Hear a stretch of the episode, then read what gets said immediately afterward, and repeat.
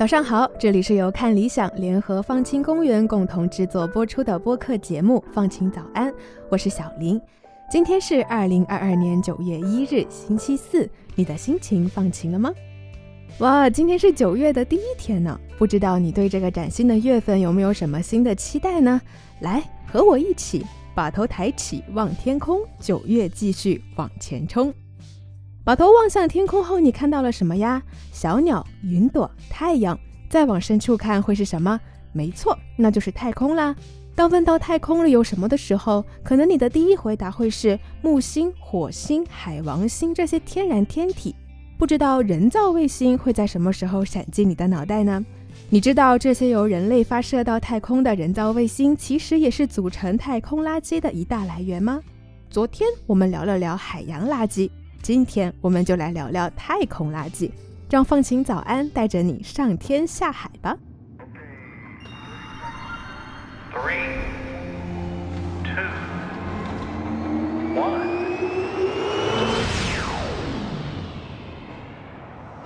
什么是太空垃圾呢？我们都知道，自从苏联在一九五七年十月四日发射了人类第一颗人造卫星斯普特尼克一号以来，人类就进入了太空时代 （Space Age）。在那之后，全世界各国一共执行了超过五千次发射任务，这些任务的副产品就是太空垃圾了。美国航天局 NASA 把太空垃圾定义为在地球轨道上不再发挥有用作用的任何人造物体。这些太空碎片小到固态火箭的燃烧残渣、油漆碎片，大到在发射后被遗弃的多节火箭、被淘汰或废弃的旧卫星等等。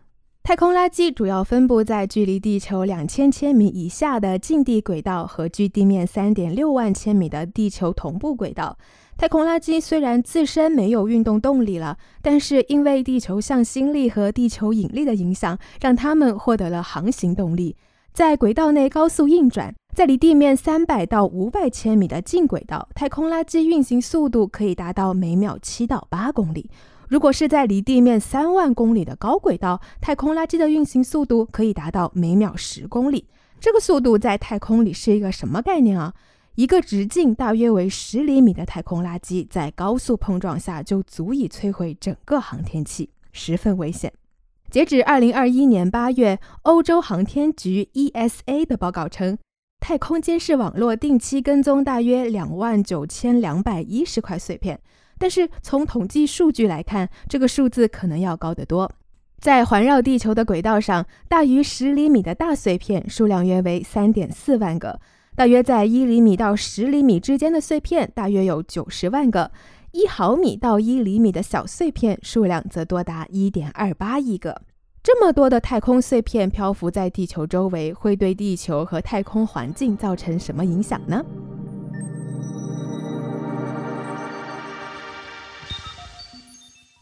我们来看看太空垃圾的危害。英国自然历史博物馆官网上的数据表示，虽然目前大约有两千颗活跃的卫星围绕地球运行，但同时也有三千颗死去的卫星在太空中散布着自己的分身，产生太空碎片。我们来看两则 NASA 官网上有记录的因为太空垃圾而引发的事件。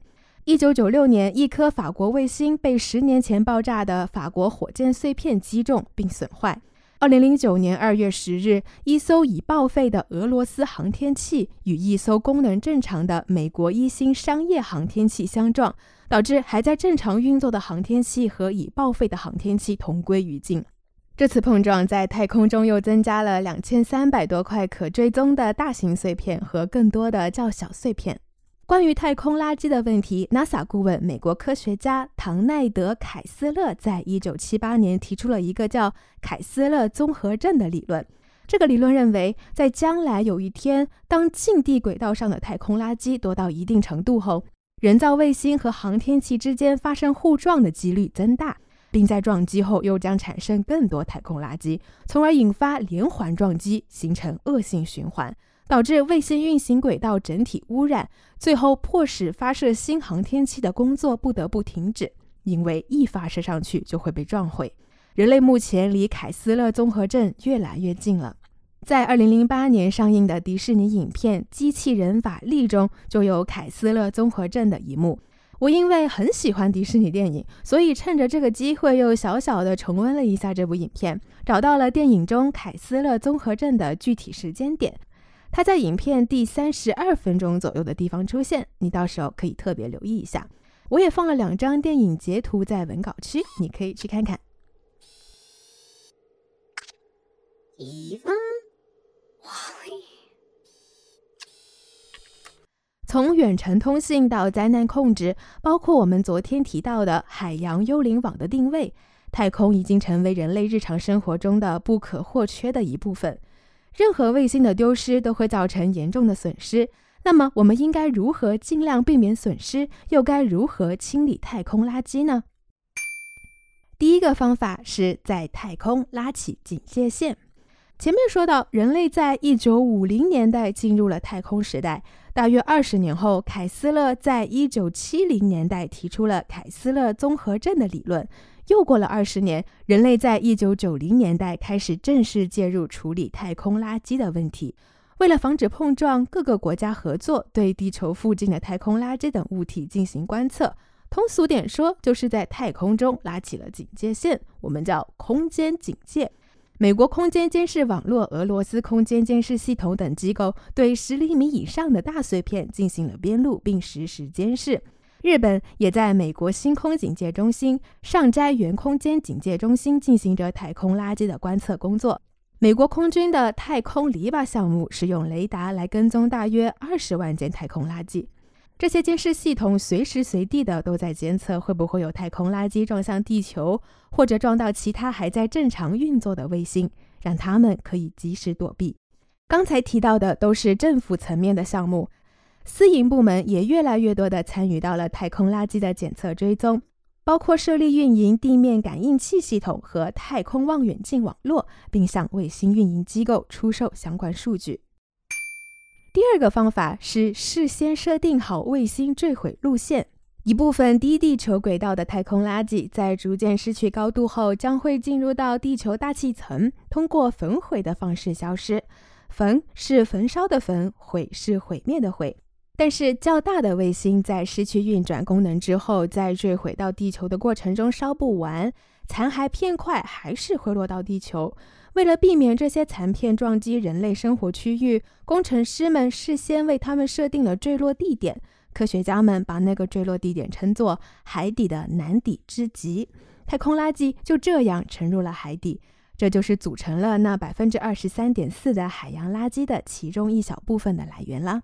所谓“海洋的南底之极”，意思就是离陆地最远的地方。根据 BBC 中文所记录的数据，它位于南太平洋皮特凯恩群岛以南约两千七百公里的地方。那片介于澳大利亚、新西兰和南美洲的无人之地，或者更准确地说是无人之水，便成为了卫星的公墓。在这片约一千五百平方公里的海底里，安息着两百六十多尊卫星遗体，大部分是俄国的。因为海潮刚好从那片海域旁边擦过，所以那片海水里也没有海洋生物所需要的养分，海产也很少，更没有人去那片海域捕鱼。所以这种坠落是对废弃卫星的有控制的回归，危险系数相对较小。第三个方法是发射捕捉太空垃圾的鱼叉捕捉器、磁铁和大网等等。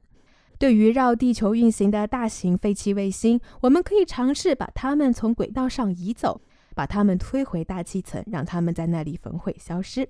可以做到这一点的方法包括用鱼叉抓住卫星、用巨大的网捕捉卫星和用磁铁抓住卫星等等。